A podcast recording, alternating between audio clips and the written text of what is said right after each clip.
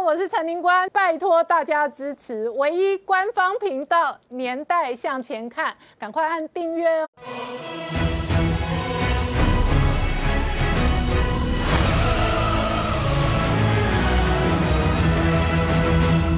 年代向前看，向前看年代。大家好，我是林官，欢迎我们忠实观众跟粉丝朋友扫描 QR Code 订阅《年代向前看》YouTube 官方频道。我们看王毅在公开外交记者会上直接讲台湾是中国红线之后呢，这个沙奇直接回应哦，白宫对于支持台湾的立场明确不会改变。好，美国事实上拜登的团队明确把表明了这一个挺台抗中的同时哦，美中的关系还在变化当中。今天。国际媒体最新报道，建议为很有可能四月份哦，这一个出访白宫，那跟拜登会晤，那这一个强化的是美日军事同盟的这一个同盟关系，同时美军哦在太平洋威慑计划上面哦，那最重要的核心目标是要逼中共放弃武统。不过解放军在两会过后证实军费哦暴增到五点八兆哦，那事实上不放弃武武统台湾的同时。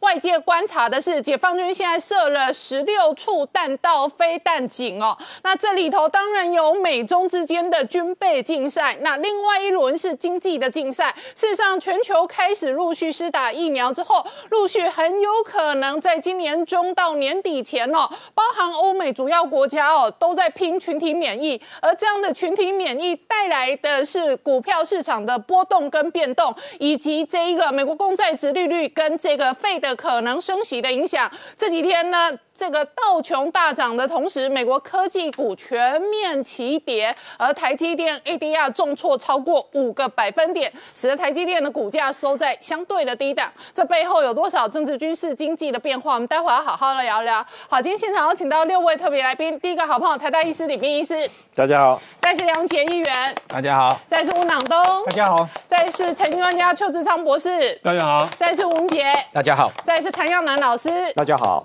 好，朗东刚刚看到的是沙奇直接回应哦，王毅说台湾是中国红线。没错，现在就是中美之间互相的隔空的交火交战了。怎么讲呢？其实中方的意思呢，王毅他就讲的说法呢，就是说希望美国呢能够去遵守一个中国这个原则啦，以及呢有三个呢所谓他们的美中三公报。那其实美中三公报呢，在当初特别大家最关心的八一七公报里面的话呢，重点是在于说呢，美国那时候似乎有有对中国呢去承诺说会逐步减少对台湾的这个军售。可是八一七公告之后，隔天的八一八就有六项保证呢。去年八月的时候的话呢，A I T 那边也为解密啊，所以这个六项保证里面也包含是说，虽然表面上啊，美国好像跟中方允许说会对台湾减少一些他们这些军事上面的一个支持，可是如果中国哦对于呢这个台海之间啊对台湾的侵略意图不改的话，美国还是会持续的防卫台湾。所以呢，他们双方呢真的是高来高去啦。白宫发言人呢跟中国外交部长之间的话，就是互相的这个交火一番。简单的讲呢，就是中国希望美国呢不要管台湾，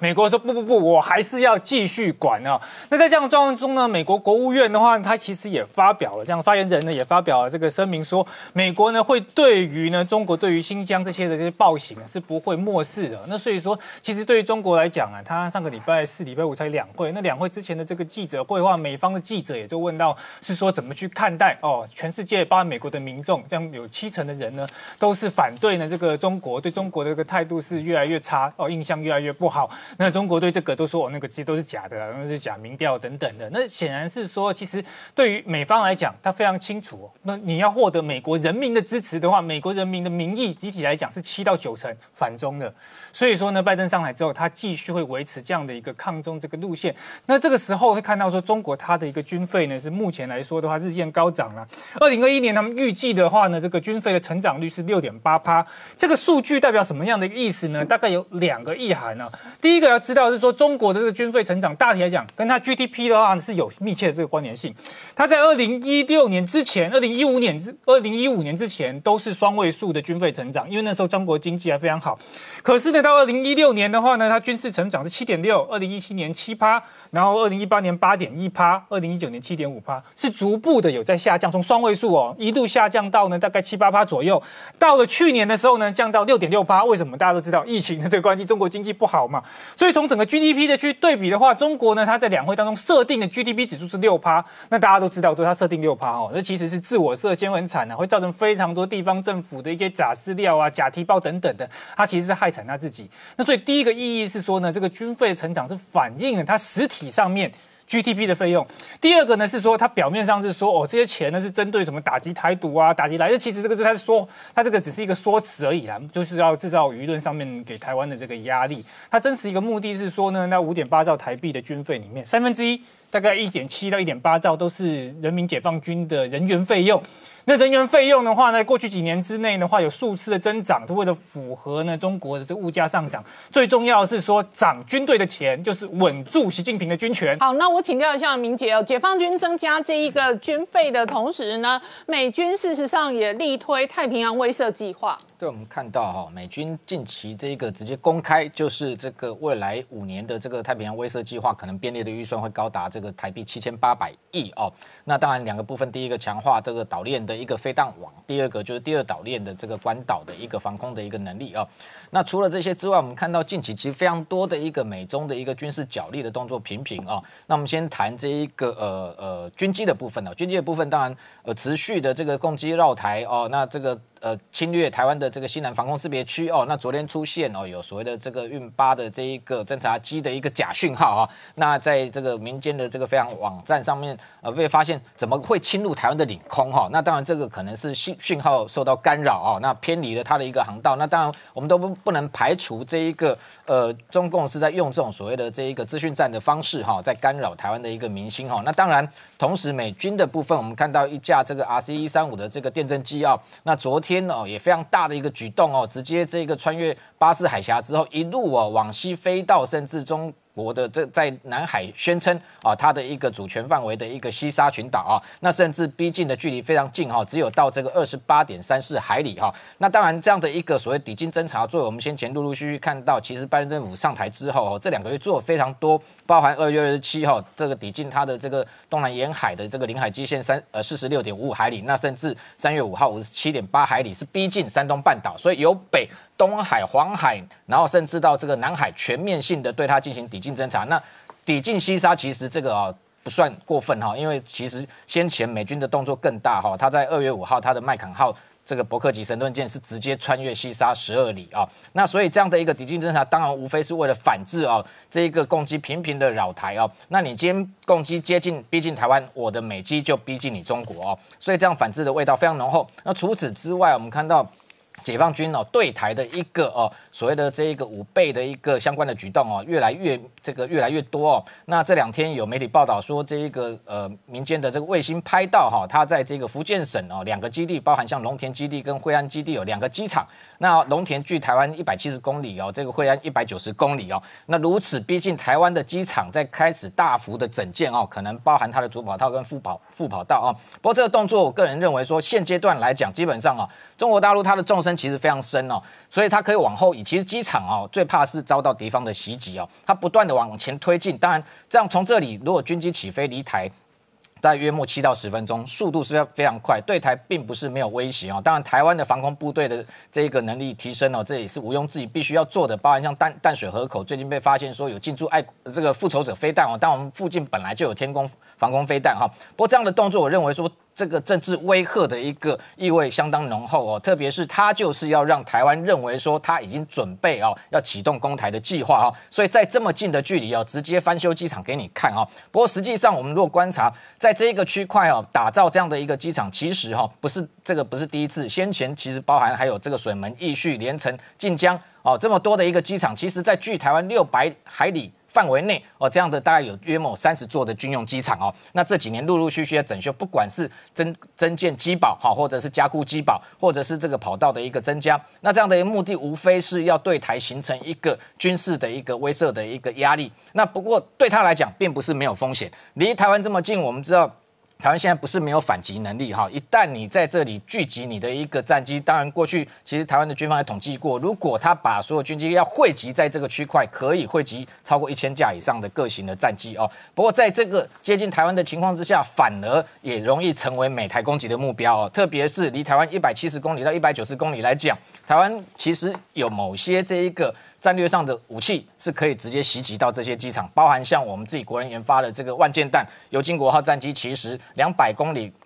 的范围都可以打到它的跑道，那更不要讲美军的哦，它这个 B1B 轰炸机的配挂的 AGM-158B 这样的一个呃远程的逆中巡弋飞弹，远距之外其实就可以袭袭袭击这些机场，所以你看它不断的在提升它的一个机场的一个抗炸能力，那当然。像它最近包含像这种攻击啊，频频的接逼近台湾，甚至逼近东沙，然后再加上这个呃，在这个前线新建所谓的这一个相关的机场的设施，无非都是要形成一个呃气氛，就是我准备要对台动武哦，让你台湾在政治上让步，就是这样的一个目的。那除此之外，我们看到美中之间的军力角力有呃。非常非常的多哦，那最近当然国际媒体非常关注哦，那呃美国的这一个呃美军的情报局最近有一份公开的一个呃报告，提到说这一个中国的这个军舰的数量啊有高达六百三百六十艘，已经超过美军现有的两百九十七艘，那当然被外界视为说美军是不是优势已经被共军给超越，不过。美国的这个 CNN 哦，直接对这个做一个评析哦，认为说其实哦，美军的优势还是有非常多哦，包含像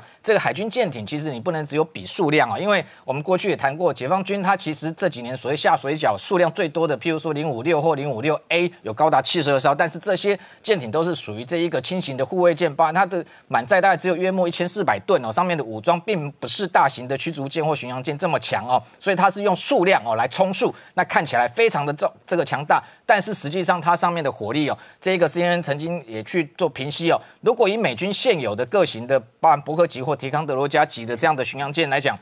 上面装备的垂直发射系统，其实是非常重要的一个武力的一个比拼的一个关键的呃。部分就是 VLS 哦，它的一个垂直发射的能力，美军有高达九千个单位哦。那解放军现在虽然它舰艇数量超越美军，但是只有一千个单位。那更不要讲，我们先前也都比较过，美军的这个航母目前还有十一艘哦，那解放军只有这一个两艘。那整个吨位一艘，尼米兹级或福特级将近满载就十万吨，那解放军来讲，大概约摸六万到六六点五万吨这样的一个规模。除此之外，核潜舰的部分，美军现在至少五十艘以上，全部都是核潜舰。解放军虽然号称有六十几艘，但是中间只有七艘是核动力哦。所以这么多的一个性能的比较。来讲，基本上解放军还是持续在追赶美军。最后还有包含像这两天哦，它的零五五就是新型的大驱哦，那它当然满载是一点二万吨哦。那当然它为了要跟美军比拼哦，所以它上面其实它的垂直发射系统，我们刚刚在讲的，它等于说是现在已经超越伯克级，因为它已经多达一百一十二个垂直发射的单位哦。那伯克级前期的九十个，后期的在九十六，但是提康德罗加只有一百二十二个垂直发射系统哦。所以基本上来讲，当然它会某个程度威胁到美军的一个海上的一个。的战力，不过它的一个所谓垂直发射。可以发射包含像鹰击十八或鹰击十二的反舰飞弹哈，而且是冷冷射热射兼容哦。这一点来讲，的确在美军上面来讲是有一些是跨越呃超越它的一个这个这个发展哦。那另外同时上面配备的这个双波段双波段雷达哈，包含像 S 波段还有 X 波段哈，这种双波段雷达当然在对海或对空的一个侦测上面来讲，对它的一个整体的防御能力是提升的。不过怎么呃不管哈，这个零五它未来要打造几艘，现在是下水的服役两艘，未来。预计八艘，那现在有传出说，最多可能会造到二十四艘这么大的一个规模哈。不管怎么样，看到刚刚讲到说国防预算它已经不断的逐年增长哈，今年到五点八兆台币的规模哦，我们可以看得出来，美中的全面性的军备竞赛其实已经正式启动。好，我们稍后再回来。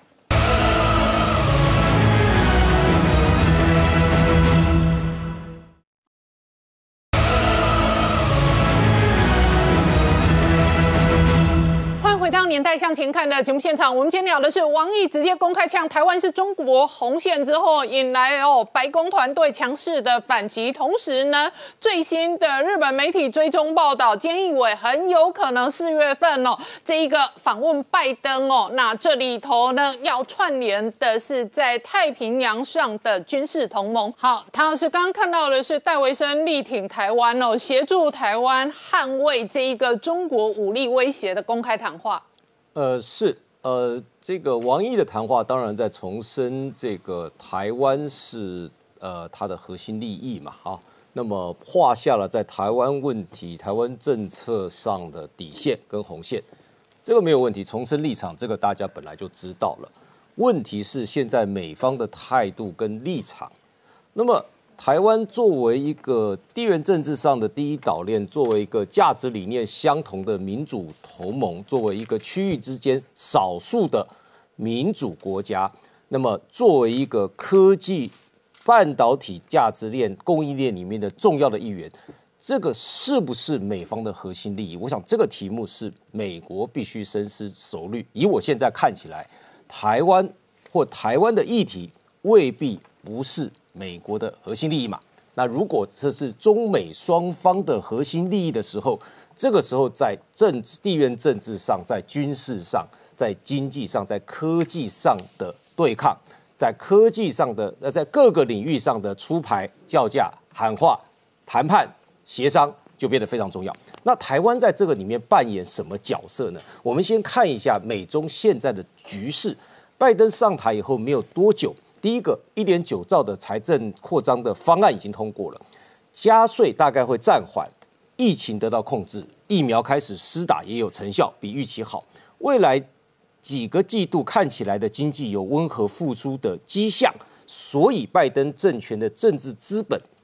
逐渐在上升当中。这个跟去年底的时候他刚当选或今年一月就职的时候的状况已经不太一样。当时认为他是一个极弱势的总统，现在这个情势略有扭转。那呃，我们先看一下科技的政策跟对美国对中国的科技管制，因为这个当然跟我们台湾的半导体产业链息息相关了哈。呃。之前布林肯他倒说，我对跟中国的全面脱钩或哪怕是局部脱钩是有疑虑的。坎培尔在上任之前，那他也说，在局部脱钩这个事情上，他的论述哈也不是说的那么清楚。换句话说，有所保留。后来很多人就提出来，我们也整理过，就说看起来美国的对中科技管制的政策还会持续，但是可能会抓大放小，小院高墙，用这样的方式，比如说微信、抖音啊就会放。那么这个美商印材的器材把卖到中国的八寸晶圆厂，这可能可以。可是把华为从实体清单拿掉，这个大概不太可能。所以核心的技术大概还是会持续的管制。那在同一个时间哈，那么这个上个礼拜开始中共的这个两会。那两会里面就提到了这个“十四五”计划，还有这个愿景的方案。那么有一个不非常有趣哈，提出国家安全跟全面发展的七个战略领域啊，我给大家念一下哈：人工智慧、量子科、量子计算、机体电路技术、基基因技术、生物科技、精神科学、神经科学跟航太航空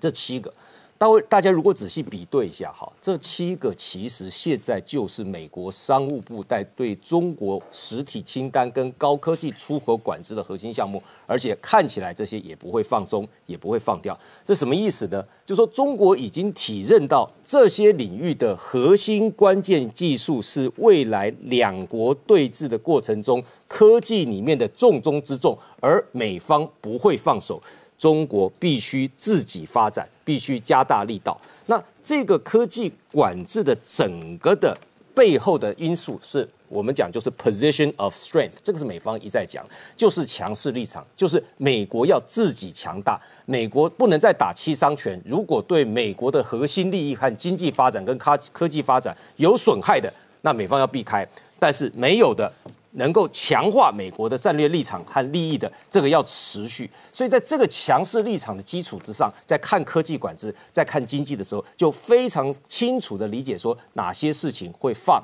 哪些事情会开小门，哪些事情会继续坚持。好，那我第二个要提的就是说，呃，拜登政权一直在提说，他要跟盟国和理念相同的国家，好一起来抗中。一起来与中国对峙，这个不仅仅是经济利益或将来谁是世界上主导的国家的这个强国竞争而已，也包含到价值的理念、呃想法、思维，包括人权、生活制度、民主观念。价值制度竞争，这个是要联合盟国一起做的。在三月五号，《华尔街日报》说，拜登即将开始跟美日印澳的四方视讯对话。这个大概是拜登作为上任总统以来第一次在亚洲的美日印澳四方会谈。接下去他要怎么说？印度跟日本的立场怎么看？我想这些都会决定了接下来的拜登政府在接下几个月跟中国的立场。那么中国怎么样跟美国议价的一些。非常非常关键的重要性因素，也就是说，跟欧盟的关系、跟亚洲邻国的关系，涉及到美方接下来跟中国的对抗策略的成败。好，那我请教一下这个文杰了。现在台海的局势，事实上确实取决在拜登跟习近平两个领导人的政治决策跟政治智慧上。而当年美苏冷战哦，有一阵子哦，也是针锋相对，那军备竞赛，特别在军事的对立上面哦，非常的激烈。不过呢，这个戈巴契夫的这一个领导人的决策，最后也影响了历史的发展。呃，当年戈巴契夫跟就是冷战最后十年了哈，他其实呃给我们的教训，其实我觉得很简单，嗯，就是冷战越激烈，台湾越安全。OK，如果冷战开始松动的时候，台湾的地位就开始有点岌岌可危。嗯，那譬如说像这个尼克森开始跟这个呃中共在接触的时候。他们他就他就觉得说，我可以用利用中共来来对对抗苏联，嗯，那所以我台台湾我就可以放弃。他那个时候把台湾说成是一个，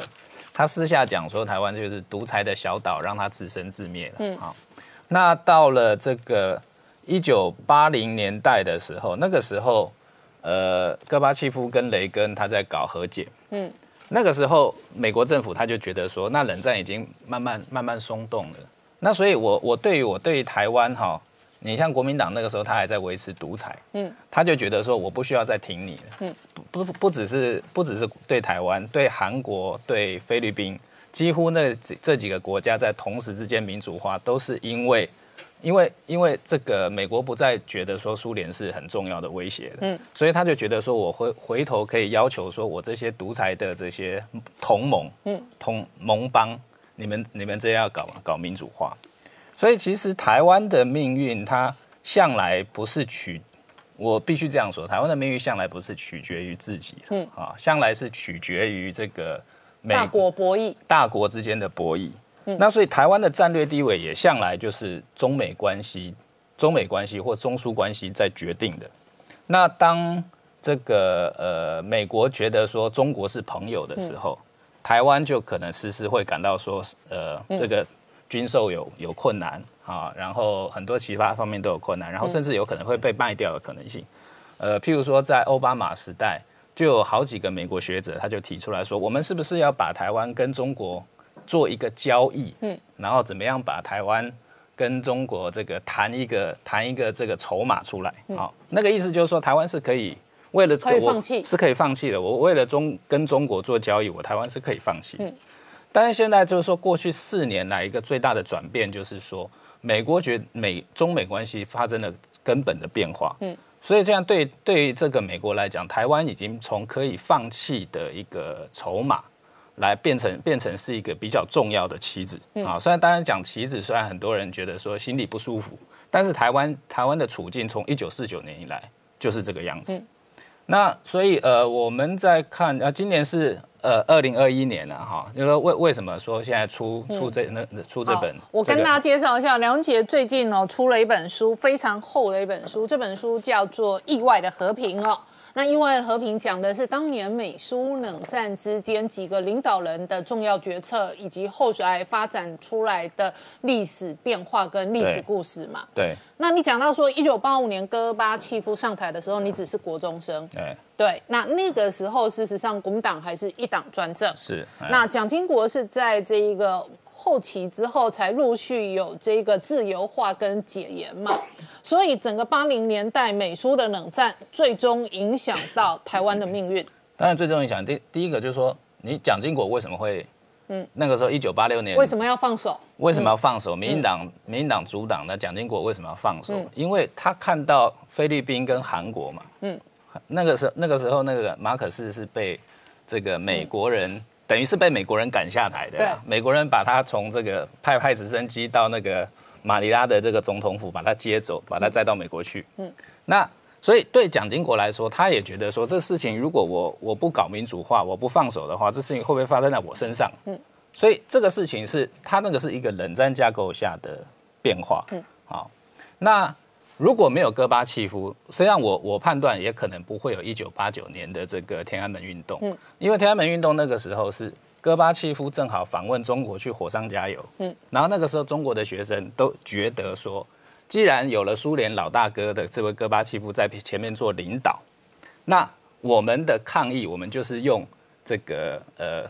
颂扬戈巴契夫的改革，然后来对照中国共产党的死骨不化。OK，然后中国共产党他必然会接受，因为这个是国际大潮流。嗯，所以那个时候为什么天安门运动它可以撑了那么久？嗯，其实跟戈巴契夫的这个助威啊，是有密切相关的。嗯，然后那个时候戈巴契然后夫，东欧几个国家苏东坡都陆续倒台。哎，没有错。那天安门事件爆发之后，大家都误判了。嗯，所以中中中国共产党他的他走出了一条其实让大家意想不到的道路。嗯，但是因为天安门事件的关系，所以台湾的发展又有一个转折。如果说如果说中共当时其实不是用这样的方式去处理，然后中国它随着整个呃世界共产主义的大势而走，就譬如说它它它走向一个比较民主化的过程的话，今天的台湾跟中国可能不是说像像现在这样说剑拔弩张，嗯，或者是说今天的台湾人也不会说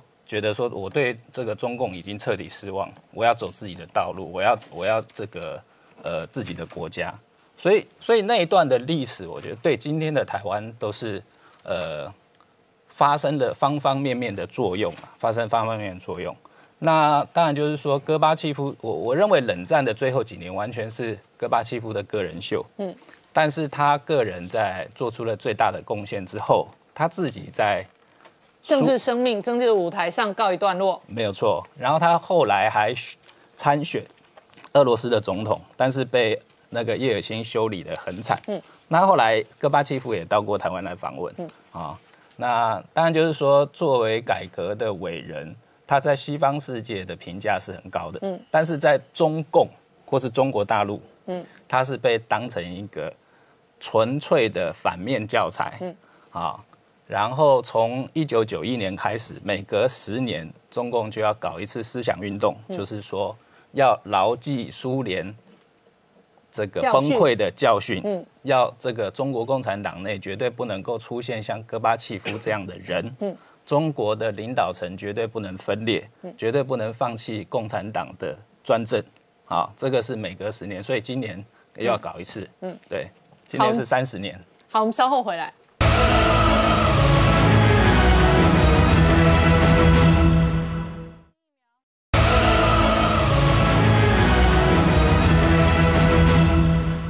年代向前看》的节目现场。我们今天聊的是，随着美国陆续的施打疫苗哦，拼群体免疫的过程当中哦，金融市场事实上猪羊变色。那去年涨多的科技股全面回档修正，不过呢，道琼的传产股哦相对逆势上涨，而全球的这一个金融市场哦，主流意味移转的同时，请教一下李批哦。那美国事实上哦，想要拼今年能够有群体免疫，请问一下，群体免疫要到什么条件？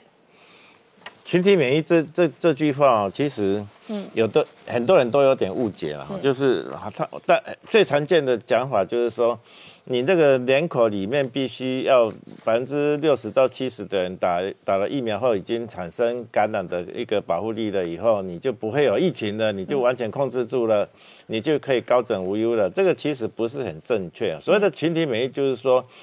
你有免疫力的人越多，那个没有被感染的人得到机感染的机会就越少。它是一个比例比例比例的关系。即使你只有百分之十的人打疫苗，它还是有群体免疫。可是它那个群体免疫不足以让疫情消失。嗯，好，那所以我呃，统计专家他是用模式推估哈，就是说，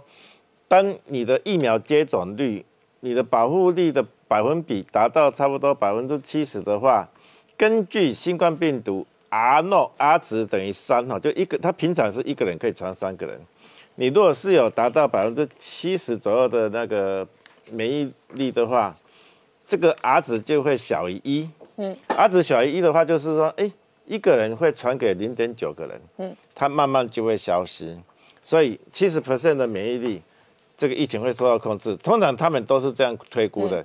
可是这里面有很多其他因素必须要考虑，不是说你已经七成的人有免疫力，你就高枕无忧了。那三成的人就都没没有得到感染的机会，没那么简单。嗯，因为第一个哈，我们是在一个地球里面，嗯，那你解封的话，就是各国的人会来来往往，各国人来来往往，那三成的人还是会得到感染，你还是会发生群聚感染，只是说这些群聚感染不至于扩大成很大的疫情，嗯，因为七成的免疫力已经让我们这个地区已经有了所谓的高度的群体免疫，它没有它的 R 值是小于一啊，所以它就会慢慢消失，可是它还是会群聚感染，嗯。像麻疹就这样，麻疹我们的群体免疫已经老早就达成了，可是我们三不五时还会听到说国国外传入麻疹进来，然后医护人员得到感染，病患得到感染，哦，就是还是会有群聚感染。第二个，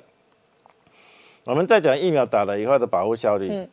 疫苗的保护效率不是百分之百，对，啊，这是一个问题。再过来，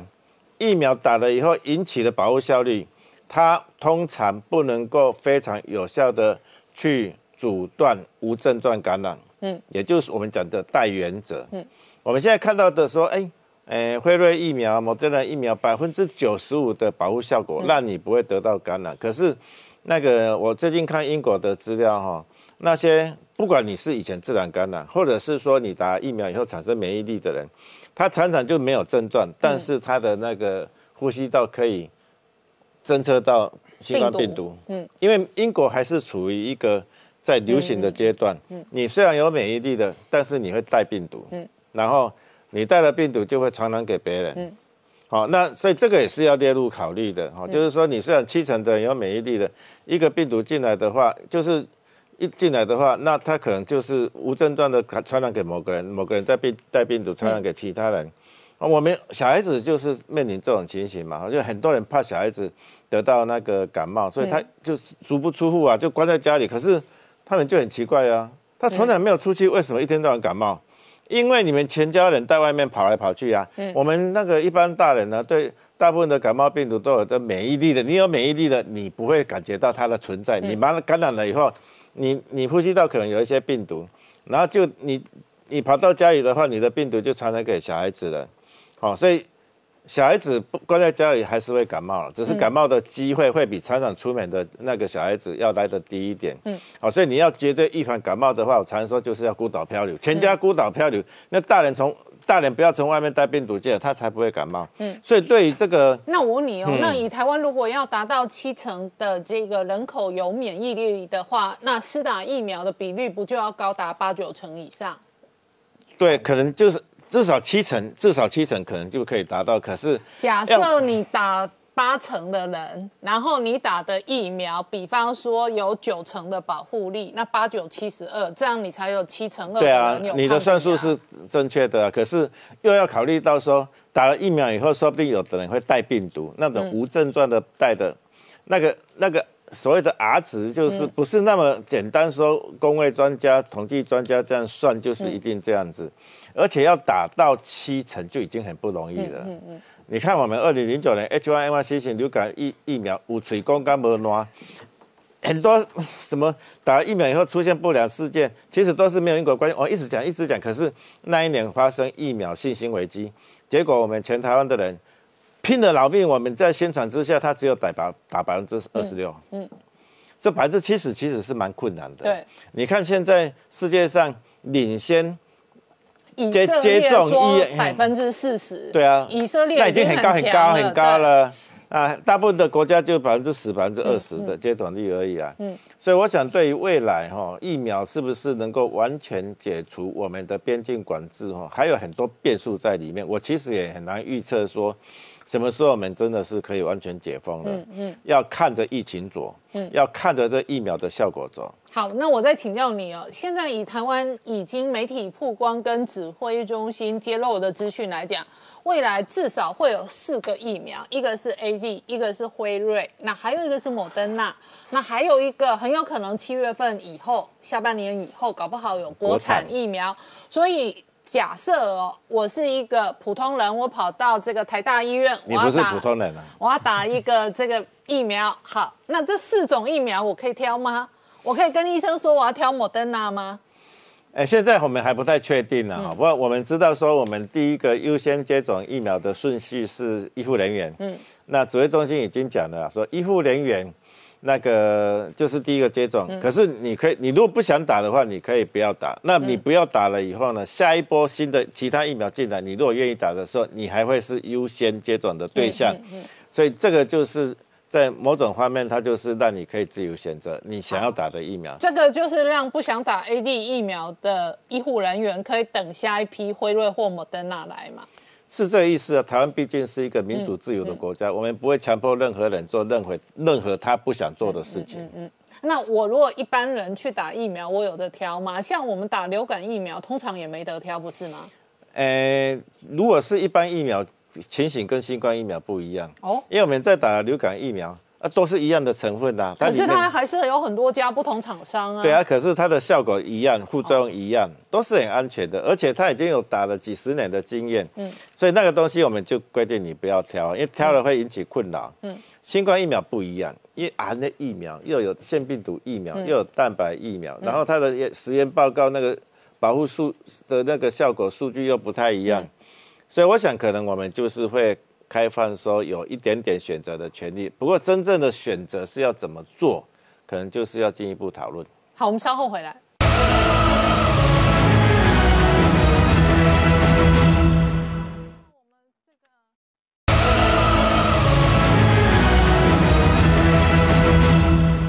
回到年代向前看的节目现场，我们今天聊的是随着全球的解封哦，那在美国内部外界担心的是未来可能有升息跟通膨的压力，所以科技股面对很庞大的修正压力。那请教这一个邱博士，昨天费半重挫，台积电、联电、ADR 都受到影响，那特斯拉事实上破底，特斯拉从波段高点哦到昨天的收盘价大概已经跌掉三分之一了，所以全球科技股都有一个修正压力。对，我们来看今天呃昨天美股的表现，就可以看得出来说，整个传统产业跟整个科技类股呢，在昨天开始呢是一个很大的一个分水岭哈。因为在这个 Nasdaq 指数呢，它是大跌的，而且头部呢都已经出来了哦，可以从日线图可以看得到。那另外呢，代表这个呃半导体的费城半导体指数呢，它也是做了一个极端的急速的这个快快跌哈，就像呃投影片所说的呃。ADR 的这个台积电呢，跌了五五点六左右。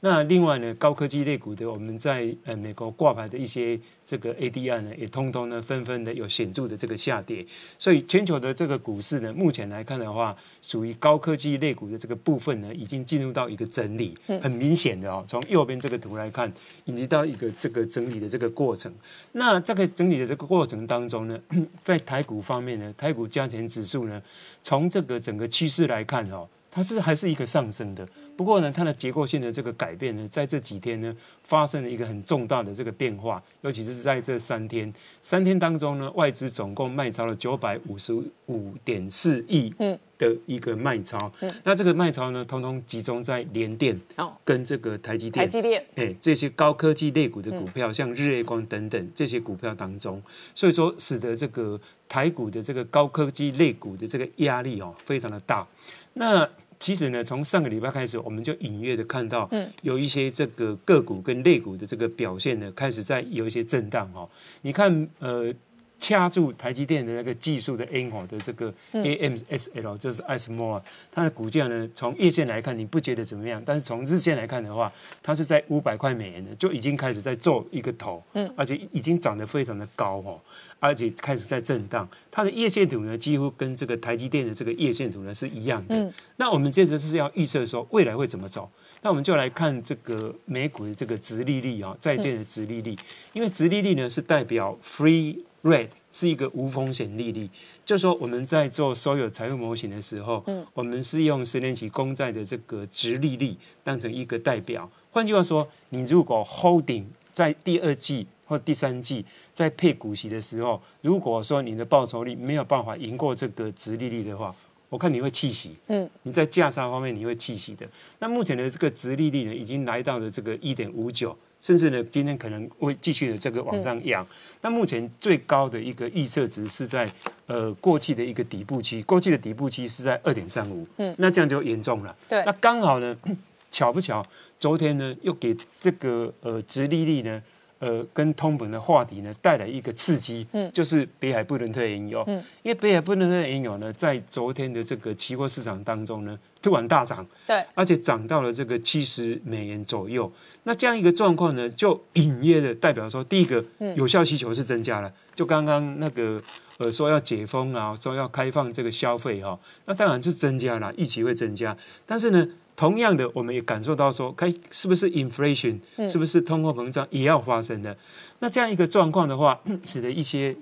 上个礼拜钢铁类股，像那个中钢构还有中钢集团的一些股票，它在隐隐隐隐约的开始在报价，嗯，这。这这个呃价格呢开始在上扬哈，那再来呢，就是跟新兴市场非常有关的美元指数哈。那过去呢，我们一直呃强调叶伦是强调非弱势美元哦。嗯那现在这个美元指数呢，已经从他讲的非弱势美元九十八十九，嗯，跑到了这个九十二。那代表说什么？代表说这个美元已经强势，对，所以说台币今天开始回贬了，回贬，而且极有可能外资呢会隐隐约约的。会开始去试着去把这个台币呢，把它换成美元。嗯，所以台币的这个贬值呢，最近会出现可能会一波的一个小潮流会出现。所以那这样子一个情况之下，属于外资的这个类股，或者属于这种呃 sector 的台股的这个指数，在右边这个指数，当然会发会发生震荡，而且会发生结构性的这个改变。那这个结构性的改变呢，可以从台币哈，已经从二十七块八，嗯，贬到二十八块三，对，就可以看得出来，就是这个图哦，就可以看得出来。可见呢，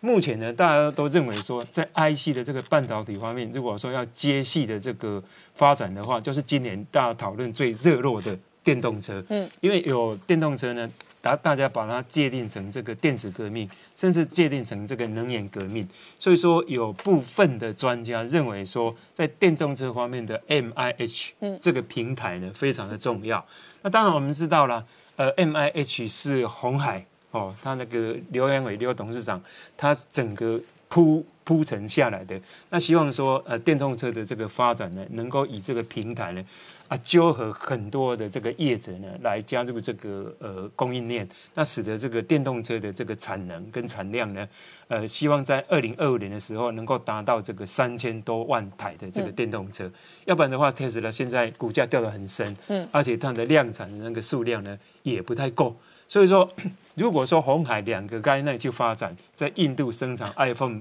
呃十二，甚至是 iPhone 的这个 Pro Plus 进阶的话，然后。那它在电动车这边呢，又有一个前瞻的话，那红海的这个呃总市值呢，势必会会会增加。那其实呢，从基础来看，我们就知道红海的股价现在是一百一十几块，今天是涨了这个五毛。它跟台积电过去是并驾齐驱，可是现在落后台积电实在太多了。已经落后了大概四五百块左右，所以在这样一个情况之下的话呢，我们可以发现到说，哎，市场方面好像聚焦在某一些这个 sector 当中，尤其是电动车。那我们来看说，半导体呢有没有风险哦？那因为呢，你这样一个整理，这样一个跌下来，你可能会抛售，嗯，会跟随着这个我们财务理论叫做 herding，就是盲从理论，就是羊往那边那边跑啊，我们这哦赶快啊，人家杀股票今天一砍。就跌了这个好几百点，结果尾盘的时候呢，哎，小涨或者是小跌，所以这样一个状况呢，我们必须要认定说，呃，这个半导体呢是否会涨价？哦，那是否呢它的这个订单呢有 over booking 的这个状况？可是呢，那个高通就跟你说，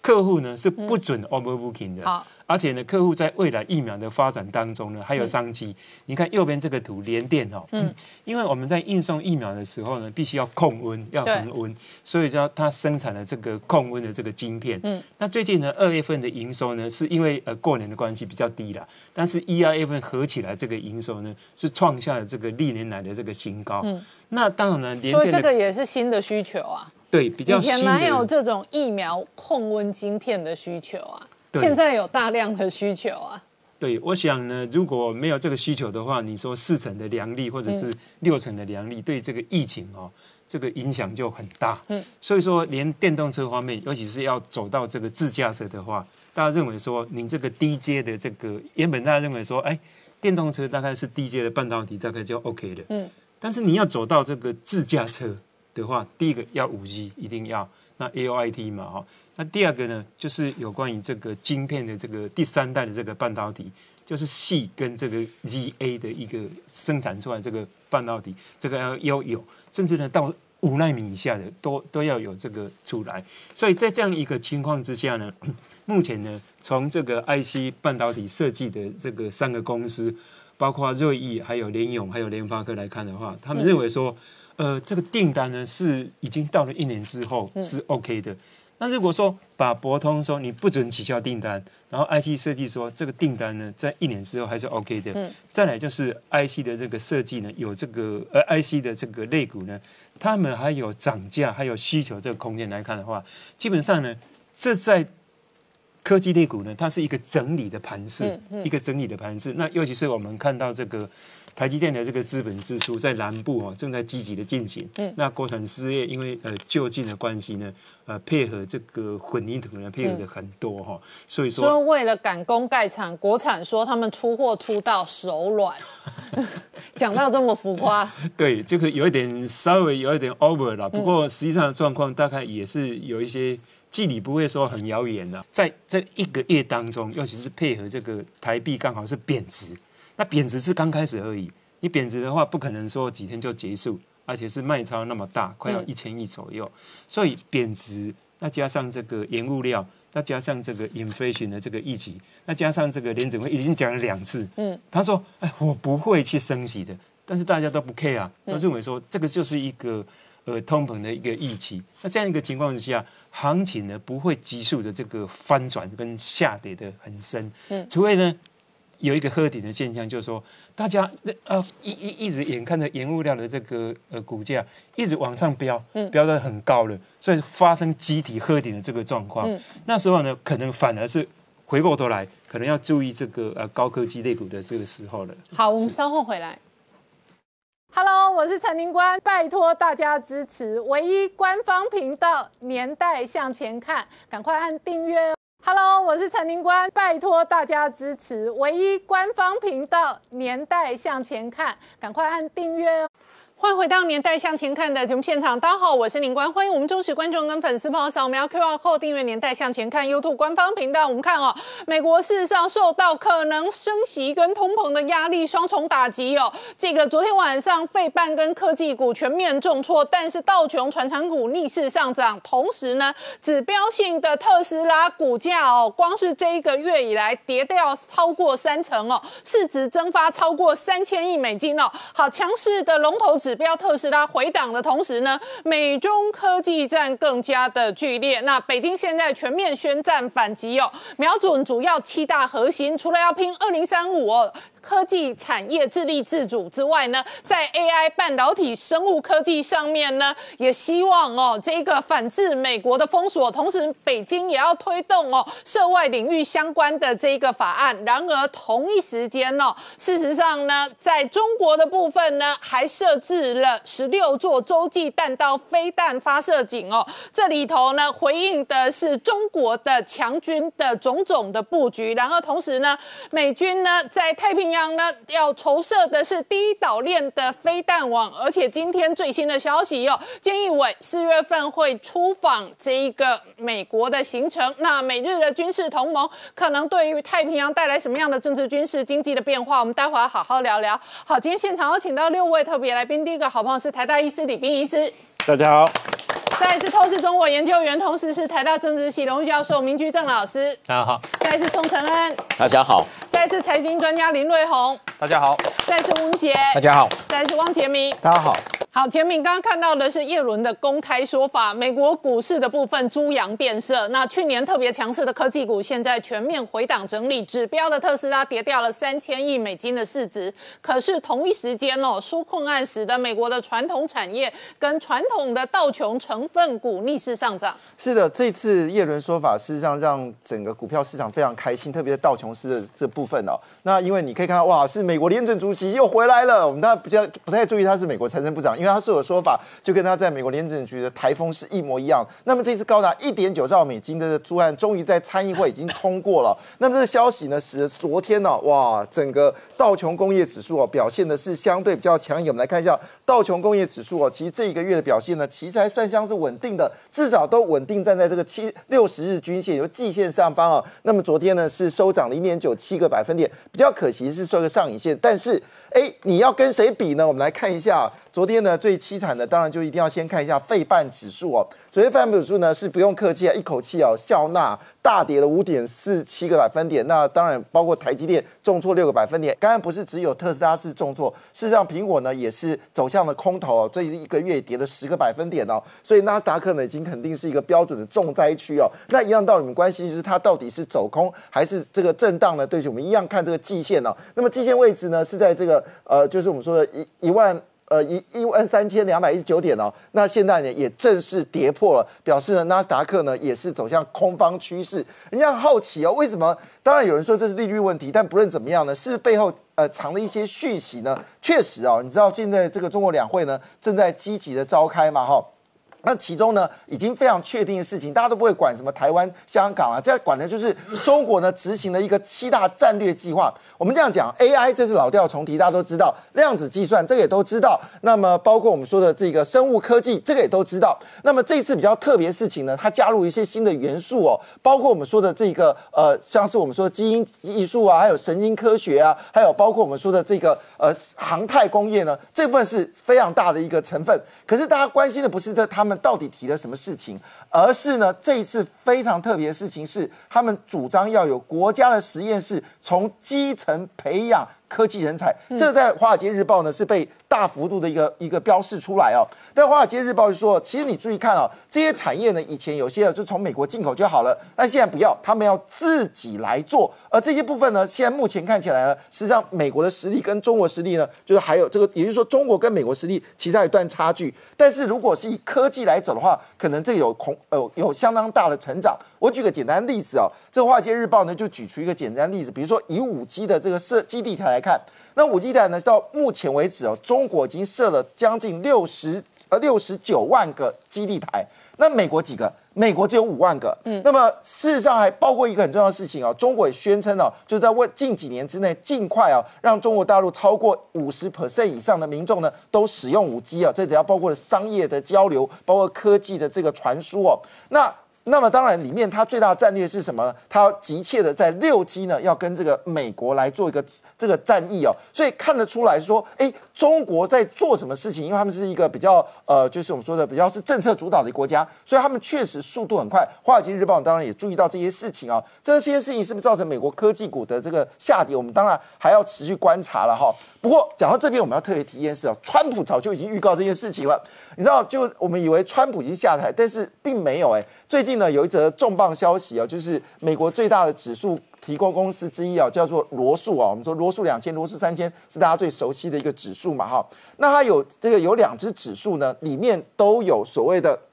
这个小米，好，小米都在里面。那突然呢，他说三月十二号。小米啊，就正式要从它的所有指数的前面拉下来。那我们知道，昨天啊，其实美国呃中国科技股是重挫嘛，深圳 A 股一口气跌了超过三个百分点，香港股市也蛮惨的。小米你知道跌到多少吗？我刚才说罗素呃呃深圳 A 股是跌掉将近差不多三个百分点，可是呢，小米因为这个消息，因为昨天公布了嘛，直接不客气哦，直接跌了将近九个百分点啊。所以这个情况下看起来，美国的动作并没有这个松懈哦。那我们知道小米当然未来前途如何，我们值得观察。但是呢，我们都知道有一个叫做无人机啊，这个大家印象很深刻吧？这个我们说的大疆哦，那么大疆呢是川普这个商务部特别点名，美国国防部也特别点名这家公司呢，必须要把它禁制。好了，你知道现在大疆的状况是如何呢？我们知道大疆哦，在这个美国呢其实是重中之重哦。坦白讲，扣除军事以外啊，因为大疆并没有上市，所以呢，只是从这个市场的评估来看哦，哎。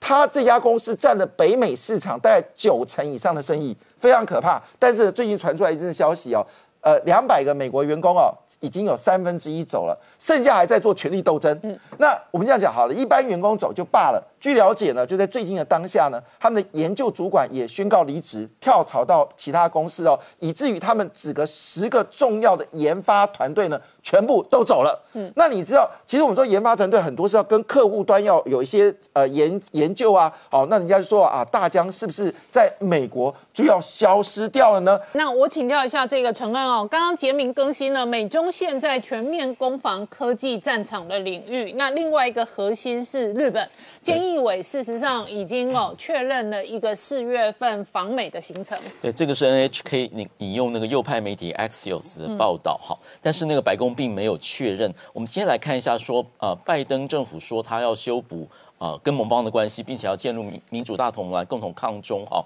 那么三月四月呢，当会有一些新的情况发生，那么。渐渐新闻已经出来了，在这个疫情减缓之后呢，开始有来访跟互访。那么当然是传说，菅义伟会成为第一个外国元首到访美国，跟拜登总统亲自见面的这个呃首相，但是目前还没有确认哈。当然我们知道说，以美欧来说，就是跨太平洋的这个盟邦是美国非常重视的关系。那么在东亚来说，就是美国跟日本的同盟哈。所以当然在奥巴马的担任这个担任总统的第一个来访的就是麻生首相。那么这个菅义伟似乎也想要成为这个拜登政。政府第一个来访的外国的元首，但是现在还没有确认。但是有一件事是确定的，就是三月下旬的时候会有四方会谈，就是美国、日本、澳洲跟印度的这个元首会透过视讯来做一个四方对话的视视讯，它会发生在三月的下旬。那么出访的话，就会有新的一副进展，就是美国的。呃，布林肯的国务卿跟国防部长奥斯汀会联袂的到日本、韩国，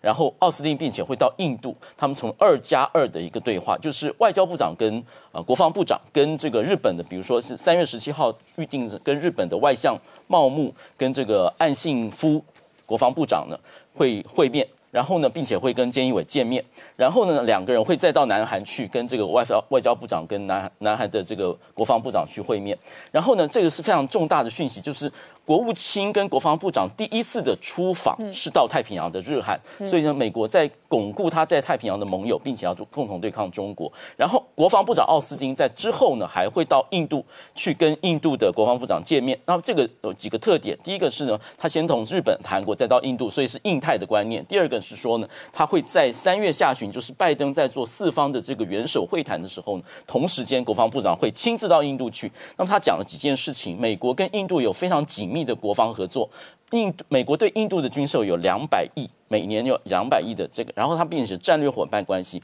并且呢，它会在科技方面输出给印度更高的科技，并且我们也知道它已经跟印度呢纳入它的这个联盟，让这个科技不至于流到中国去，并且它特别强调呢，它会有双边或多边的对话，会纳入印度，还有就是在印度洋的海洋部分，还有在东南亚的海洋部分呢，会加强他们的合作。那么从印度再到太平洋，就是美国的印太司令这位戴维森将军呢，他在视讯中间说，中国试图改变现。状，因此美国要做一个国防的现代化，包括淘汰配备神盾这个神盾级武器的这个呃巡洋舰，并且呢强调台湾要加强自主的国防，强调国防的投资，并且发展不对称的这个武力。然后呢，并且说美国的太平洋威慑的计划的预算，在二零二一年的财年度呢，从二十二亿美元到四十六亿美元，整 double 的这个呃一倍的成长。所以就是也是瞄准中国。另外还有两个在建立同盟之间的重要的新闻。第一个是跟韩国的修复关系，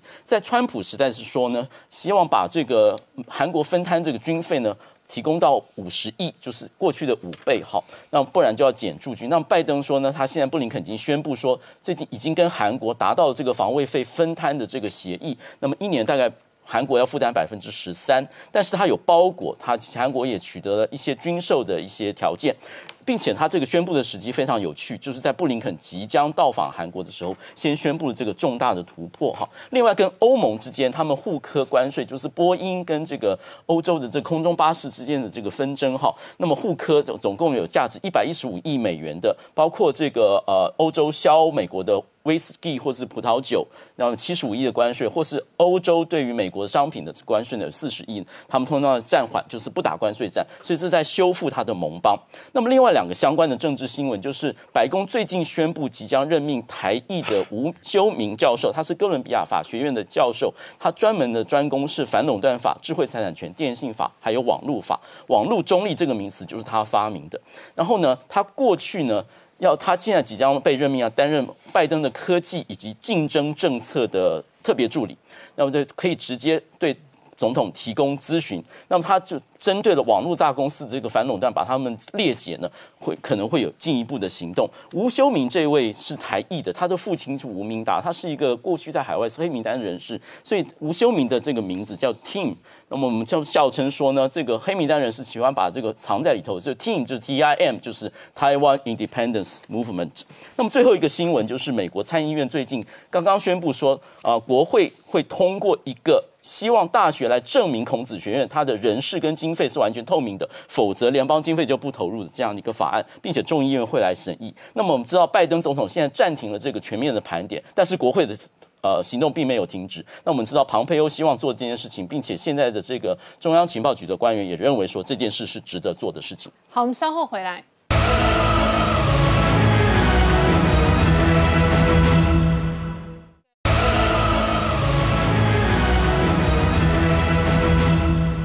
回到年代向前看的节目现场，我们今天聊的是哦，拜登入主白宫从一月二十号到今天为止，事实上还不满两个月哦。不过布林肯跟国防部长奥斯汀即将出访日本、韩国跟印度，同时菅义伟是菅义伟哦，四月份有可能出访白宫哦。那外界另外一个关心的核心是拜登的多边关系到底有多少军事同盟的盟友？好，明老师，我们刚刚看到的是美国国防部长奥斯汀跟这一个印太。司令戴维斯的公开说法，那同时呢，这一个美国围堵中国的这一个同时哦，那在南海的部分，全新的八国联军也成型。对我先说明一下，我不太喜欢八国联军这个词，因为最后挑起这个中国人一种历史上很很不舒服的这种这个情节。虽然八国联军呢，很大程度是满清咎由自取，不过大家对这呢还是有一种历史上的仇恨感。呃，当然就是新闻借用这词呢，那无可厚非，它只是简洁的表达了一个一个方向。我想我就顺着刚才陈恩兄讲那个事情啊，那陈恩讲的是一个比较战略的架构。那我们过去提过，我们讲我们说，呃，其实中共对国际社会的威胁呢已经形成，然后大家逐步看到，川普政府呢时代呢花了很大力气呢把这个危险呢告诉大家。当时大家最早还不是不以为意，那现在大家慢慢看见了。大家也看到刚才那个访问那个国防部长奥斯汀呢，奥斯汀语言讲的已经很清楚了，中共几乎就是最大的威胁。所以我看这个拜登政府什么时候改口才说中共是敌人，然后苏联呢是战略竞争对手。那现在回到这个话题来呢，刚才陈文兄讲的大部分是一个战略这个设想。那今天我想把这个层次略略降低，我谈一下就是。在落实这个战略设想方面呢，它具体的这军事的动作有哪些？那我们首先看到第一件事情就是，呃，在上个礼拜五吧，这个 Google Earth 呢发发布了这个一个图像，就被人家抓到呢，拿来解读说，呃，他们发现呢，在这个海南岛的那个玉林港呢，有七艘，至少有七艘中共的核子潜艇在那边集结。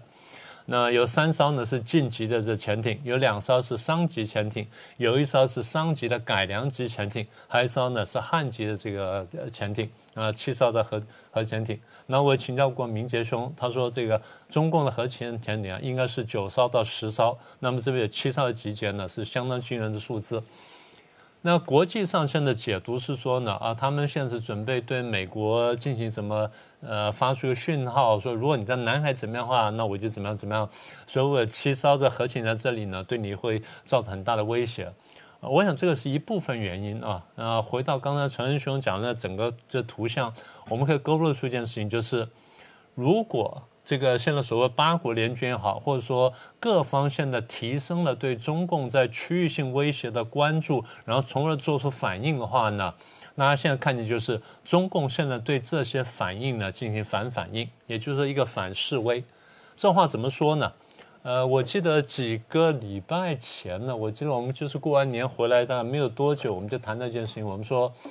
呃，美国呢在南海地区呢派出了双航母打击群去进行演习，一条是罗斯福号，一条是尼米兹号。那么我们过去解释过说双航母的意涵，我们说这虽然是一个航母外交，但是两条航母代表说美国对这个地区的动向呢已经十分关注了，所以当时我已经提出我说，呃，请大家开始要注意这区域啊，这是二月九号前后的事情。然后呢，我们回头看到呢，在二月初，大概在这个前后，法国有艘核潜艇呢在南海附近活动过，然后这条船呢叫做翡翠号，当然它有一些这个护卫舰呢在旁边。然后几几天之后，二月十八号，法国宣布呢，他派出一艘西北风级的这个两栖攻击舰，要来到这个印太海域，要进行活动。那么这两艘攻击舰呢，各位在资料上可以查到呢，它基本上呢是可以在那个舰载的直升机。你要看图的话，它有点像什么呢？有点像这么一个东西，一个长条形的东西，然后那个舰船桥在旁边，这边排出一二三四五六六个呢，那个直升机可以可以降落的点，所以前后呢，它大概可以排摆十几架这个战斗直升机，再加上几十辆的这个这个军用车辆，所以它是一个两栖攻击舰，它跟美国两栖攻击舰不太一样，美国两栖攻击舰呢可以摆这个战斗机跟轰炸机，它好像只能摆直升机，但它毕竟呢是一个打击力比较强的船。他二月份派出来之后，说来到印太海域。那么目前公开的消息是说，五月份呢要跟美国跟日本呢进行联合演习。那么记者就问到那个指挥官，指挥官说：“呃，我只能在战术层面回答你。啊，我们要准备做什么什么什么什么。”他讲的成绩比较低，一方面可能是授权的关系，二方面就是呢。告诉他说：“你不能谈战战略的问题，你就在战术层面谈完就算了，因为你就我们只愿意透露这么多东西。那么简单说，就战略跟战术有什么差别呢？战术就是说我在这边做什么做什么做什么，战略就是我在做什么做什么上面我看见了什么事情，为了要应付这个局面或应付这即将到来的局面，所以我有一些战术性的行动。”那么我们常常会从战略去看，说战术你怎么执行，然后从战术会去看，说你战略怎么设想。那么这个就是一个很好的案例。呃，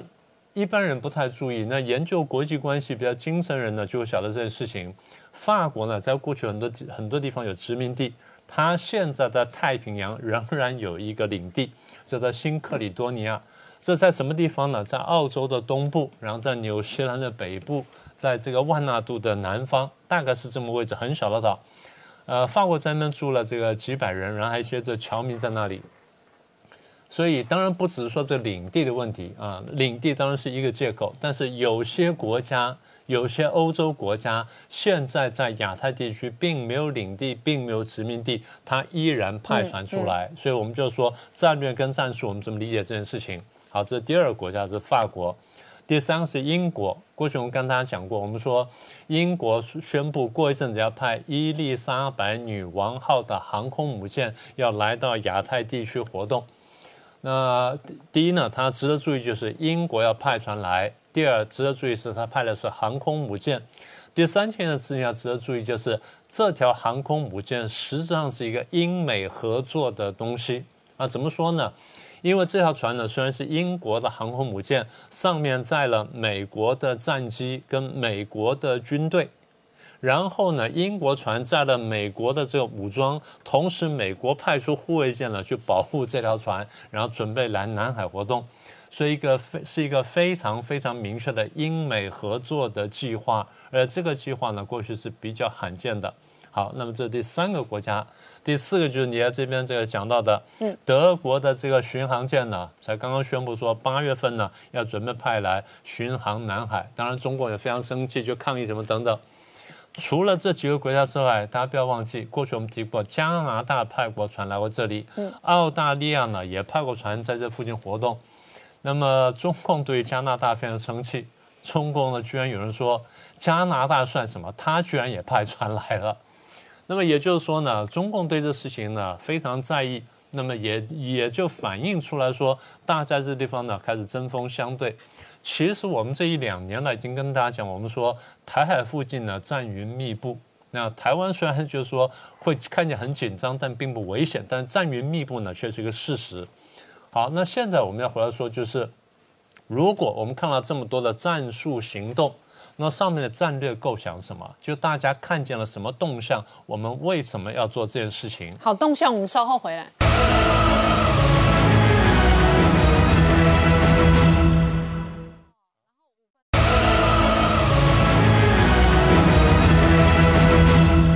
欢迎回到《年代向前看》的节目现场。我们今天聊的是哦，全新的这一个美欧联盟八国联军哦，几乎都在南海插一脚。那这个明老师刚刚讲到，可是解放军的扩充军备、扩充军费，也引来了超级海军的军备竞赛。对，所以为什么都集中在这个附近呢？第一个第第一个重点就是因为南海航道呢，对很多国家都非常重要。其实对欧洲的国家呢，尤其对刚刚讲说英法德三个国家，南海这附近呢，占大概占它十趴的这个贸易量，所以他们非常关切。而英法德做的动作，在我们国际关系来看呢，它叫什么呢？叫做国力的展示。一方面，它展示了它有能力做这件事情；第二，它告诉大家，大告诉大家说，我有意愿介入这个地方。所以英法德呢，请各位注意看，过去他们对这些外交事件呢，他们会发出很强烈的讯号。如果对这件事情很关切，第一呢，我会口头谴责，开记者会或政府官员出来讲话，口头谴责；第二个再严重了，我会经济制裁；第三呢，我要采取军事施压，派出这些这些战舰来这边，已经是军事施压呢比较轻的一步，但毕竟是开始了。那大家也认为说，如果中共在这个地方真的有所动作，不管是对美亚太地、印太地区的美国的这个军事有所动作，甚至对台湾有所动作的话，这些国家呢不会袖手旁观。那么除了这南海重要性之外呢，第一个就是，其实中共的战略姿态呢咄咄逼人。这几年来呢，我们讲了很多，全球插手啦什么等等，然后再来就是南海扩建岛礁，过去我们有多次分析过。那最近比较两个月内比较重要新闻呢，就是美济礁呢再次跳上了这个国际新闻的这个台面。所以南海被中共逐步内海化是大家关切的问题。然后香港的一国两制被破坏，新疆的维吾尔的问题，武汉肺炎传播全球的问题等等，都引起各国的疑虑跟关切。当然，另外一个就是也可以说是压死骆驼最后一根草吧。中共对台湾这一两年来的不断的军机、军船的骚扰跟威逼呢，让大家更加关切到说，对于亚太地区的安全呢，这些大国呢不能不关切。当然，另外因素就是中共自己本身国力增强。大家都知道，中共的海军造舰呢，最近非常快。呃，过去呢，从二零一五年呢，当时的这个战舰呢，大概在两百五十五艘，五年之内增加到三百六十艘，就五年之内增加了一百零五艘，超过了美国的两百九十七艘。所以再过几年呢，它会达到四百艘。然后它的导弹技术也好，或者说卫星通讯技术、那通讯通讯系统啦、北斗系统呢，都有长足进步。虽然这样子，美国仍然占优势，但是各国仍然担心中共的军力的这个成长。所以我们看到比较令人奇怪，就是德国的媒体最近再三呼吁说，面对中共在亚太地区的扩张，我们欧洲必须回应。而如果中共一旦称霸亚洲的话，那么日本啦、南韩啦、澳洲啦、纽西兰跟印度呢，都会担心。而如果说美国在收手，美国的动作不够积极的话，中共进一步再往前推，呃，不要不用把台湾吃下来，只要他战略姿态再高的话，那我们恐怕呢都要面对一个没办法挽回的局势。所以他们呼吁说，希望美国出来推动一个共同战略。什么叫共同战略呢？具体来说，他们建议说建立一个亚洲安全机制。好，那就回到刚才你前面提到的。这个拜登总统呢，准备这个几个月呃几个礼拜之内呢，要开个四方峰会，那话讲得很清楚，针对中共来。所以刚才这个陈文雄讲到说啊，他成立一个民主大同盟，这就是我们这几年来一直跟大家讲的，叫做反中共大同盟。而外媒呢，现在估计说这些军事活动会不会慢慢变成一个比较具体的多国海军的合作框架？那么这东西呢，可能会在那峰会里面讨论。然后刚才主持人在一开头呢，前言就提到说，有传言讲美国准备在这边建个第一岛链飞弹网。如果是这样的话呢，那台湾必然包含在其中。那么也就是说，现在呢，我们可以看到这两年之内，太平洋也好，印度也好，南海之后会变得非常热闹。而台湾呢就会变成这个热闹的棋局当中一个重要的热点，那么甚至是对于中共态度的一个试金石。那中共如果对台湾不管动手不动手，他只要这个稍微威逼一下呢，大家都会非常敏感。那么常常大家讲说啊，不希望台湾作为棋子，大家现在看见了吗？台湾不管你高兴也不也好，不高兴也好，你变成一个无可回避的棋子。所以现在我们看到台海的局势，今年到明年呢动荡会非常大。但我再把结论讲出来，不会有最后的危险，但是呢会有起伏。所以请大家呢多多留意。好，那这一个请教明杰哦，美欧的这一个同盟盟军哦，那回应哦，这一个监控的当然是解放军。解放军事实上哦，确实有各种扩军动作。对，除了军费的增加哦，我们看看到就是说国际非常多的一个观察，那很多的卫星照片其实都发现，除了刚刚明老师讲说南海的一个卫照之外，呃，最近也发现说他在这个蒙古地区哦，也在这一个增建哈，这一个十六处的一个。呃，洲际弹道飞弹的一个发射掩体哦，那这样的发射掩体，其实过去呃，美方估计大概约莫有二十处哦，那呃后来新建十六处，那中间有十一处，这个时间点非常近，从去年下半年才开始打造哦，所以这个动作当然让美方呃提高警戒哦，特别是这样的一个二二式的发射掩体哦，基本上它不算是一个发射井，发射井是固。固定式的这一个呃洲际弹道飞弹 ICBM 在用的啊，那它是属于可以呃它的这个掩体下面哈，其实还有隧道贯穿哦，那等于这一个本来在蒙古自治区这一个长一百四十公里这个区域，本来就是火箭军的一个呃训练的一个场场域哦，那中间还有二十个营区这样的一个兵力在那个地方，那打造用这一个呃长一百四十公里的范围哈，那以二点二到四点四公里的一个平均的一个距离哈，那一个一个哦分散的方式哈，打造这个发射掩体，那这个发射掩体主要目的是用来做什么？那中这个美方的评估当然认为说，非常可能在这个下方哈发射掩体，然后这一个可能它这个呃随着这个东风四十一跟东风三十一 A G 这种机动式哈，采用成为固态燃料火箭哦这样的一个。呃，洲际弹道飞弹非常有可能就部署在这里啊。那主要是说，过去我们看到它的东风五或东风五 B，虽然可以号称可以袭击到美国，不过它是属于液态燃料。那液态燃料的缺点是说，你要发射前才要注入燃料，这会非常的这个耗时哈。所以等于说，这个呃拖延了它的一个预警的跟反应的时间。那采用固态燃料，东风四十一它又是这飞弹发射车所搭载哈，所以可以到处机动。那一旦这个放置在这所谓的地地下掩体，它的一个好处是说，如果今天美军要去袭击它的时候，有这一个加固掩体给防护的情况之下，就这些所谓的机动发射车，它能够安全的哦存放在这个地方。那同时用分散的方式，也是为了避免哈一次被美军遭遇到它打击，那全部的这一个核反击的能力一次被摧毁掉。所以某个程度，它就是在增加它的一个存活性哈。不过这样的一个飞飞弹发射掩体，当然。对中共来讲，目前它主要的一个方向是这一个维持所谓的核反击能力，也就是 second strike 啊，就是说基本上如果它遭遇到美国的这一个核打击的情况之下，它能够保有核反击的能力，这样子对美国就在这个形成一个核子的一个战略威慑哦，这样的一个做法会让美军避免动用核武啊，所以这样的一个方式其实不是只有陆上的掩体，我们先前谈到包含像它海上的这一个哦零九四的核战略潜舰上面搭载巨浪二型哦这样的一个。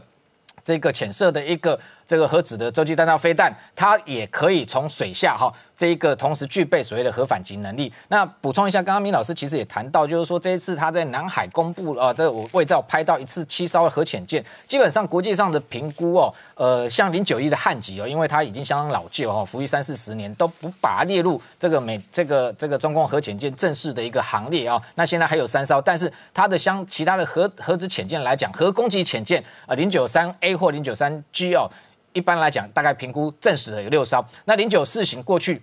有四艘，所以加起来有十艘哦。那不过去年也有情资发现，疑似有增加两艘，可能到达十二艘的程度。不过今天零九四放在南海南岛哦，说句实在话，它是无用武之地的。放在海南，放在海南岛的目的是在这个地方进行军力展示，就是做给美国看。那在那个地方可能做它的一个水下训练，比较不容易被侦测到。那真正它要打击到美国本土的话，其实必须要推进到这个第二岛链的距离，因为上面配备的巨浪二型射程只有七千到八千公里。如果在南海，基本上是打击不到美国。也就是说，它的核反击能力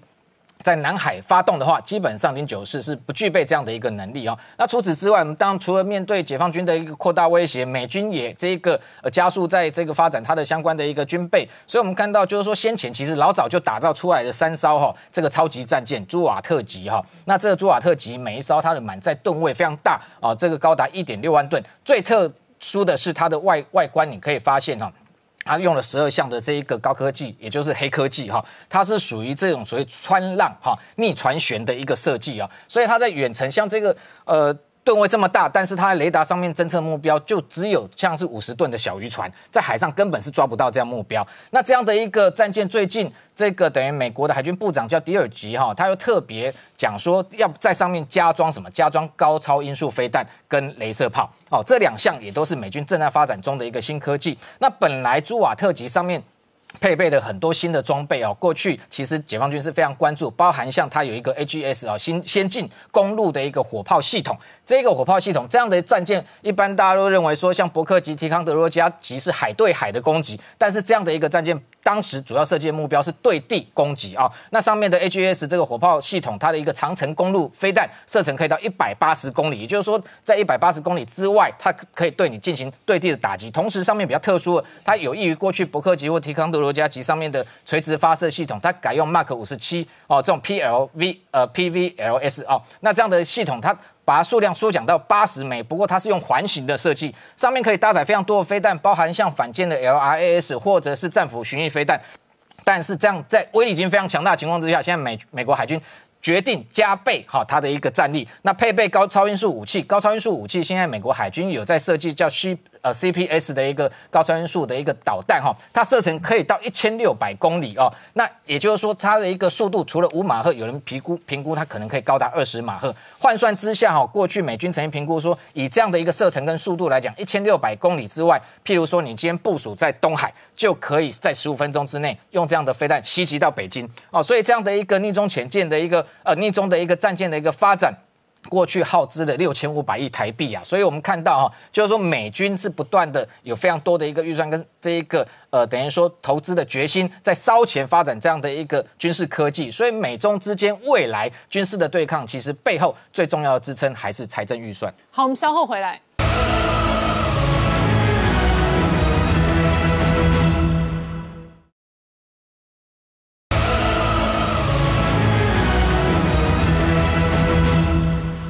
年代向前看的节目现场，我们今天聊的是哦，这几天这一个主流的美国科技股全面下挫，那指标股是特斯拉，特斯拉已经跌掉超过三成了，所以请教瑞红哦，那确实哦，空军在科技股上面非常嚣张。好，那我们先来看一下，其实现在美国公债的十年的殖利率啊，飙破新高。那这种情况到底对股市还有经济会造成什么影响？我们先看上周联总会主席 Powell 他说的一个明确表示，随着现在经济复苏啊，通膨未来的压力可能会越来越大。但是如果通膨不继续的话，就业就业率就无法去刺激，所以造成后面的政策也无法继续实行。所以现在 FED 我认为他能做的一件事情就是维持所谓的低利率。所以在未来这个情况下呢，我基本上这一番话出来，就明显的表示我 Powell 绝对不会去干扰所谓值利率升高的问题。所以这引发很多像是机构啊，都去放空所谓的美债。所以现在的美债值利率也越来越高。那这也会引引发出股市的一件事情，就是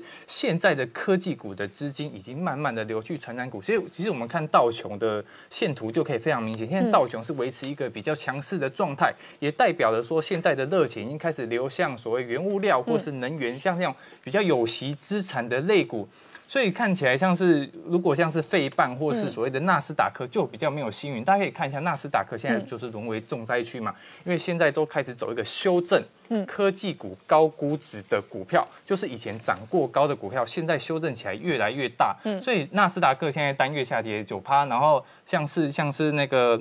费半也差不多跌掉一成九点五趴，这个非常的严重。那我们来看其中里面个股的指数，好，大家可以去看一下所谓的英特尔跟脸书啊这两档。嗯，算是跌幅比较小。为什么？因为英特尔跟脸书算是之前这半年没有涨过的，所以它跌幅也比较小。那英特尔就是之前的先进制程嘛，可能出了点问题。还有像是 A N D 也去瓜分它的所谓的市占。然后像是脸书呢，它就是美国用户开始流失，然后也也有一些法律的问题。所以它股价其实也没有涨起来。那跌幅比较深的就是我们刚刚所说的高估值股票，像谁？亚马逊，嗯，它就跌幅高达十趴，然后像是所谓的苹果，单月的跌幅也高达十五趴，然后最严重的啊就是特斯拉，嗯，特斯拉光单月跌幅就跌掉了所谓三分之一这么多，所以其实我们这样看下来就可以知道一件事情，什么就是之前涨越高的股票。在科技股资金它回流的时候，也越跌越多。那另外一个像是我们看到投机的产品，就是所谓的比特币，因为比特币也重新的回到了五万美元的大关。那像是之前不管是叶伦，像是比尔盖茨，像是巴菲特，通通都去抨击这个比特币，所以之前也从五万多美元回落到五万美元以下。那现在又重回上来。那其实，在这个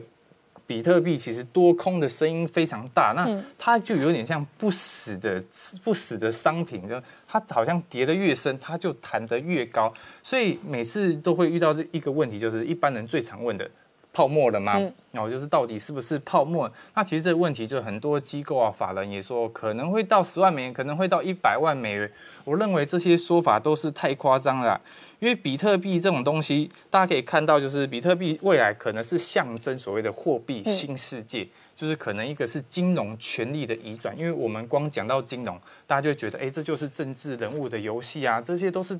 掌管在高官身上，所以这种新的货币其实也提供全世界一个货币新的管道。那我们继续讲到现在，反过来看，就是刚刚讲到，就是阿可女股神的方舟基金。好，这它最近之前最火红就是它的三档 ETF 啊，嗯，光在二零二零年哈，就是成长了一点五倍，嗯，这是一个相当夸张的涨幅。那其中最厉害就是它去重压的所谓的特斯拉，嗯，跟比特币。那其实我们讲回来了，你。特斯拉这种股票就是长在天空上的，压着梦想。所以我们可以看到，当特斯拉的跌幅来到三分之一的时候。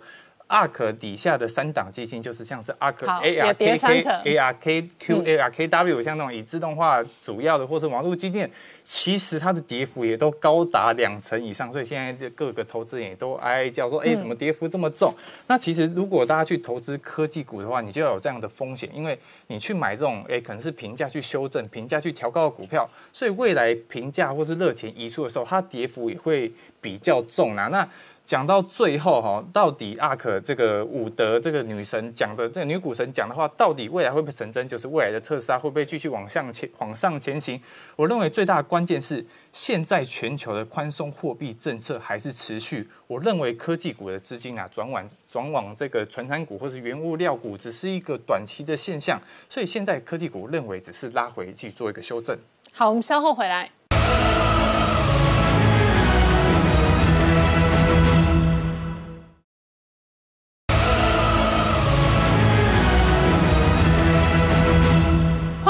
回到年代向前看的节目现场，我们今天聊的是随着各国施打疫苗哦，那这里头呢，统计资料当中，以色列、阿联、英国、美国都是施打疫苗的比率比较高的。那也随着这个疫情的改善跟解封呢，那全球事实上经济跟金融市场有所调整。那同时呢，在外电新闻当中还追出哦。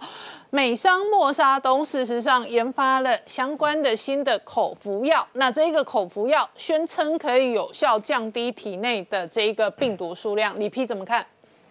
好，这个抗病毒药物从一开始新冠疫苗开始就有非常多，你可以讲说大概至少有几十种那个化学药物被用来试用，嗯，那个看新冠病毒会不会受到抑制。那很多很多现在那个药新药的发展呢，它不是像以前神农氏尝百草这样子哦，吃看看无好了，它是用那个药物的立体结构去，然后去跟那个病毒的那个 S 蛋白啊，那它的致病因素去做比对，看看说这个药物能不能去阻断这个病毒的一个蛋白的作用，然后就推论说它是不是有效。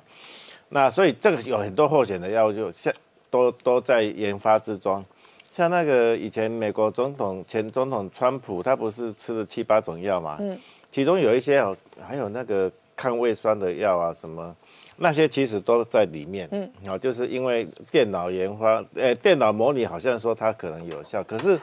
绝大部分的药物到最后都无效了，因为这一个药物能够抑制病毒是一件事，一个药物能够治疗病人又是另外一件事。因为药物进入人体以后，必须经过很长的一个步骤，你要吸收，吸收力过吗？吸收以后呢，它会不会被我们身体代谢？它对我们身体有没有不可接受的毒性？然后就是说，你这个药物是不是能够保持在室体外的情形呢？到我们病毒感染的部位去作用在病毒上面，然后去阻断它的传播，哈，这又是另外一件事情。那所以我们到目前为止，哈，只看到一个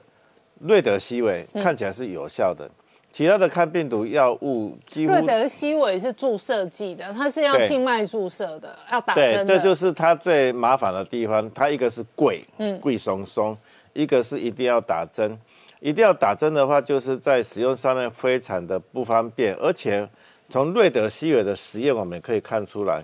它在轻症的病人使用的时候，它的效果会比较好。OK，它就是可能会减少百分之五到十的重症跟死亡的比例，它不是百分之百哦，五到十 percent 下降而已。可是到了你已经需呼吸衰竭，你需要用到叶克膜或呼吸器的话，看不出瑞德西韦对这个疾病有明显的治疗效果，所以就是说你必须要在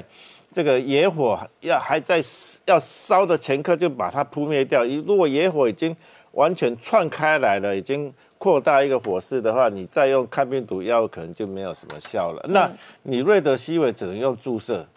啊，你轻症的人去注射这个药就是很不方便，嗯嗯，所以它在使用上就受到一个很大的限制。所以最近这个莫沙端的消息，他是说可以用口服的药的话，当然是如果它有效的话，嗯，就是会是一个很大的突破哦。就是说，哎，我以后我们轻症的人就可就变成或者像感冒药一样啊像，我没有打疫苗的话，然后我到哪里出差旅行，不小心可能感染了，赶快先吞一下这一个感冒药一样啊。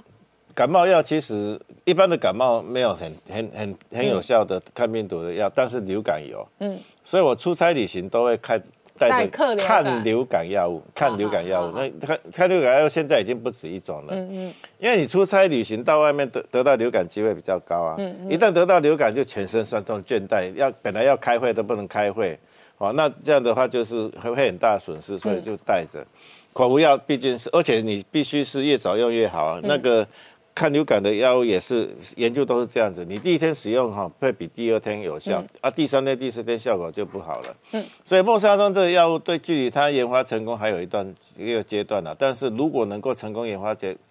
成功研发的话，它的使用会比瑞德西韦还来得更方便。好，那李批，我再请教你，外电还有一个研究的新闻资料，它讲到血型的差异，这里头很有趣的说，A 型血型的人，他们罹患重症的比率是其他血型的人的一点五倍，然后呢，说 O 型的人感染率有少十二趴，重症率少十三趴，所以 A 型比较容易生病，比较容易重症吗？是这样的，A 型的人通常就是比较忧郁一点。哈 那不过这个消息，这个消息是从真的，也是真是的的，，各种疾病都比较容易罹患的。哎，也不一定啊。可是从新冠疫情一开始，嗯去年就有不止一个研究发现说，呃，O 型的人比较不会感染，嗯，那 A 型的人最会感染，好啊，其他两个就是 in between，哦，就在这中间好。所以我想这个大概是事实，因为它已经很多的报告都这样报啊。至于为什么不同血型会影响到我们的疾病的感受度呢？现在还不知道。说不定是因为我们掌控血型的这个基因呢，跟我的某种免疫反应是有相关性的。它是因为这个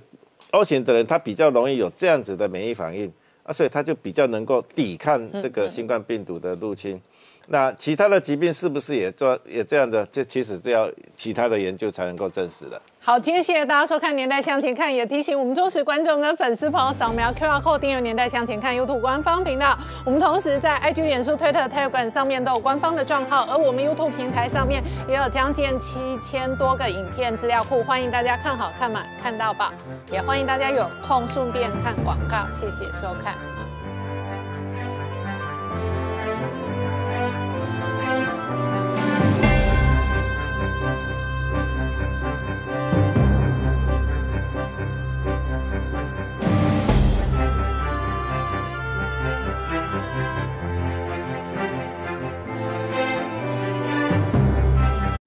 是陈宁官，拜托大家支持唯一官方频道《年代向前看》，赶快按订阅哦。